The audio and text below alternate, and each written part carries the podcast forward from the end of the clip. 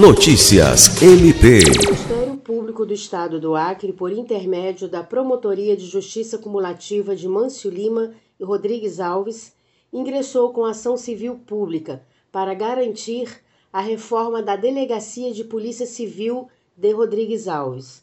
A iniciativa é do promotor de justiça Carlos Augusto Pescador. A ação civil leva em consideração as inspeções semestrais realizadas pela promotoria, as quais constataram que a estrutura física e de pessoal da delegacia encontram-se em situação precária, prejudicando a prestação de serviço essencial mínimo à população.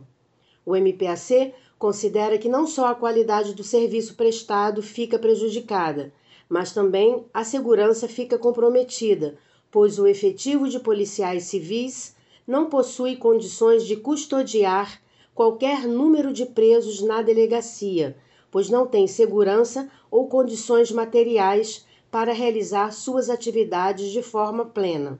Assim, deve o Estado disponibilizar material de expediente necessário ao trabalho diário, incluindo algemas, armas e viaturas para a realização de diligências.